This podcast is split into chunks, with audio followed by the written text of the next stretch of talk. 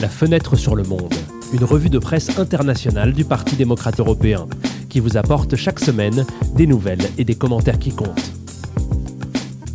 Bonjour et bienvenue dans ce 15e épisode de Fenêtre sur le Monde. Nous sommes le vendredi 17 juin et dans ce podcast, nous allons parler des dernières mises à jour sur le conflit russo-ukrainien, de la proposition de la Commission européenne d'accorder le statut de membre candidat à l'Union européenne à l'Ukraine, du résultat du premier tour des élections législatives françaises et de l'approbation du plan de relance polonais. Ensuite, comme chaque semaine, les meilleurs éditoriaux et articles d'opinion. Cette semaine sur le résultat des élections législatives françaises, le premier tour, et sur la politique monétaire de la Banque centrale européenne. Comme d'habitude, nous commençons tout de suite par les nouvelles les plus importantes de la semaine. Et la première mise à jour de ce podcast concerne la guerre en Ukraine. Cette semaine, le président français Emmanuel Macron, le premier ministre italien Mario Draghi et le chancelier allemand Olaf Scholz se sont rendus à Kiev. C'est leur première visite depuis le début du conflit. Nous sommes ici pour rencontrer le président Zelensky, pour visiter un site de guerre où des massacres ont été perpétrés et ensuite pour mener les conversations prévues avec le président ukrainien, a déclaré Emmanuel Macron. La réunion servira également à discuter de la proposition que la Commission européenne prévoit de faire cette semaine pour faire de l'Ukraine un membre candidat à l'adhésion à l'UE. La semaine prochaine, la question de la candidature de l'Ukraine sera discutée par les 27 chefs d'État et de gouvernement européens au sein du Conseil européen. Pour que la candidature ukrainienne soit approuvée, le Conseil européen doit voter en sa faveur à l'unanimité. D'après euh, certaines rumeurs, cependant, au moins trois États s'y opposeraient. Changeons maintenant de sujet et parlons des élections législatives françaises. Dimanche dernier, la France était appelée à voter pour renouveler son Parlement. Les sondages ont récompensé les coalitions Nouvelle Union Populaire Écologique et Sociale, NUPES, et Ensemble Citoyen du président Emmanuel Macron. Les deux coalitions ont obtenu un résultat presque identique avec 25,7% des voix, bien que la coalition Ensemble ait devancé la NUPES d'environ 20 000 voix. En troisième position, on trouve le Rassemblement national de Marine Le Pen, qui a obtenu 18,7% des voix, et enfin l'Union de la droite et du centre avec 11,3%. La course électorale n'est pas encore terminé ce dimanche, le deuxième tour du scrutin aura lieu. Passons maintenant à un sujet strictement européen avec le plan de relance de la Pologne. Ce plan qui prévoit 36 milliards d'euros de prêts remboursables et non remboursables sera voté cette semaine par les ministres européens des Finances. Quatre pays émettent toutefois des doutes quant à cette décision. Nous demandons à la Commission d'évaluer soigneusement la réalisation satisfaisante des étapes avant de prendre une décision sur l'approbation de tout paiement, ont écrit les ministres de la Belgique, du Danemark, des Pays-Bas et de la Suède dans une note. Le plan de relance polonais avait été approuvé par la Commission européenne à la suite de la modification par le gouvernement polonais d'une loi controversée sur la justice qui aurait sévèrement restreint l'indépendance des juges. La dernière mise à jour de la journée concerne l'action en justice engagée par l'Union européenne contre le Royaume-Uni.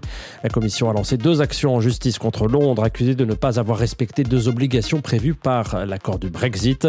La Commission allègue que le Royaume-Uni n'a pas fourni de ressources suffisantes aux douanes situées le long de la frontière avec l'Irlande du Nord, où les contrôles de sécurité alimentaire euh, devraient être effectués. En outre, Downing Street n'a pas fourni à l'UE les données commerciales nécessaires pour surveiller la circulation des marchandises dans la région. La frontière douanière de l'Irlande du Nord est depuis longtemps au centre d'un bras de fer entre Bruxelles et Londres, car le gouvernement britannique avait proposé à son Parlement un projet de loi qui ignorait de fait les accords du Brexit entre l'Union européenne et le Royaume-Uni. Passons maintenant aux trois premiers éditoriaux du jour qui analysent le résultat des élections législatives françaises de dimanche dernier. Commençons par un pays limitrophe de la France, l'Allemagne, avec le journal Die Welt. Euh, pour la journaliste Martina Meister, le résultat peut être résumé comme suit. Une défaite pour Macron, une victoire pour Mélenchon. Bien qu'ayant obtenu un résultat presque identique, la coalition dont le parti euh, présidentiel est membre n'a que 20 000 voix d'avance sur son principal challenger, la coalition NUPES. Il s'agit toutefois d'un résultat temporaire. Second tour aura lieu dimanche. Mais ce qui est certain, c'est que la coalition de gauche et le Rassemblement national constitueront une opposition forte au Parlement. Selon euh, Madame Meister, le résultat du vote met en lumière un aspect important à prendre en considération lorsque l'on compare le vote présidentiel et le vote législatif. Bien que le cœur de la République batte à droite, le centre idéologique de la société se déplace vers la gauche. Écrit-elle, cependant, il n'y a pas lieu de se réjouir de la démocratie française. En effet, euh, souligne Meister en conclusion de l'éditorial le pourcentage élevé d'abstentionnisme supérieur à 50% met en évidence un fait, la majorité des Français ont dit adieu à la politique. Le deuxième commentaire sur les élections françaises nous vient de Belgique et du journal La Libre. Selon le chroniqueur Dorian de Meus, ces élections montrent que la gauche résiste et se défait de l'hégémonie centriste. Malgré sa défaite aux élections présidentielles, à l'élection présidentielle, la gauche a réussi à se rassembler, bien que difficilement, et à former une coalition qui tient bon face au président. Mais malgré ce succès indéniable, Mélenchon a peu de chances de transformer la troisième place du podium présidentiel en un siège de Premier ministre, écrit le journaliste belge. Cependant, le résultat de l'élection n'est pas seulement le, du mérite de la NUPES, mais aussi une erreur de calcul de Macron qui a eu le tort de considérer ces élections législatives comme une simple formalité, alors que chacune des 577 circonscriptions représente une élection en soi. Mais le dernier mot n'a pas encore été dit, puisqu'on peut lire en conclusion Macron a 5 jours pour se mobiliser et sauver son second quinquennat. Le dernier éditorial du jour sur ce sujet nous vient d'Espagne du quotidien El País. Le premier tour des élections législatives françaises confirme la recomposition de l'espace politique en trois grands blocs, la droite libérale, la nouvelle gauche et l'ancienne extrême droite, affirme le politologue Sami Nahir. Si les résultats sont confirmés au second tour, alors ce sera la fin du centrisme macroniste qui a caractérisé les cinq dernières années. Macron peut encore espérer obtenir une majorité parlementaire, mais cela dépendra des républicains de droite, le parti même qu'il a essayé de déloger tout au long de son mandat. Selon Nahir, nous sommes confrontés à un nouveau cycle politique qui réaffirme le retour d'une droite plus conservatrice et d'une gauche renouvelée et plus offensive.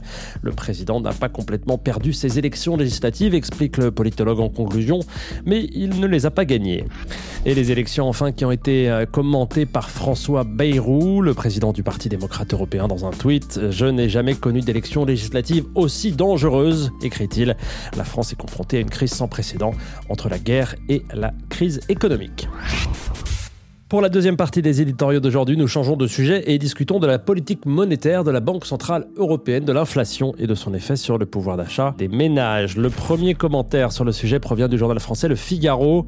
Pour la journaliste Bertie Bayard, le retour à la politique monétaire de la BCE d'avant-crise sera un parcours long et chaotique. Après plusieurs décennies de baisse de l'inflation et des années de lutte contre la crise économique, la politique monétaire avait atteint une limite naturelle, des taux d'intérêt à court terme nuls, explique Madame Bayard. En raison de la pandémie, la BCE est allée encore plus loin dans sa politique accommodante en matière de taux d'intérêt, mais le retour de l'inflation a incité la BCE à revenir sur sa décision. La simple annonce euh, de la hausse des taux a déjà agité les marchés. Le taux français à 10 ans est à 2,22%, le taux italien a dépassé les 4% pour atteindre les niveaux de 2013 et les fameux spreads, les différences de taux entre les pays de la zone euro ont augmenté, peut-on lire dans l'éditorial. En conclusion, sortir de l'illusion de l'argent gratuit ne sera pas une tâche facile pour la BCE, qui peut toutefois compter sur une arme que seules les banques centrales possèdent, la crédibilité. Pour le deuxième éditorial sur le sujet, déplaçons-nous vers le sud de l'Europe et rendons-nous en Italie, dans les pages du journal La Repubblica. Selon Francesco Guerrera, pour faire face à la hausse de l'inflation, la BCE agit dans trois domaines différents sur les bourses mondiales, dans les capitales européennes et dans la confrontation avec les autres autorités monétaires. Selon M. Guerrera, les bourses mondiales effrayées par la possibilité d'une hausse rapide et considérable des taux pousse les marchés à se jeter sur les pays de la zone euro financièrement les plus faibles, comme l'Italie.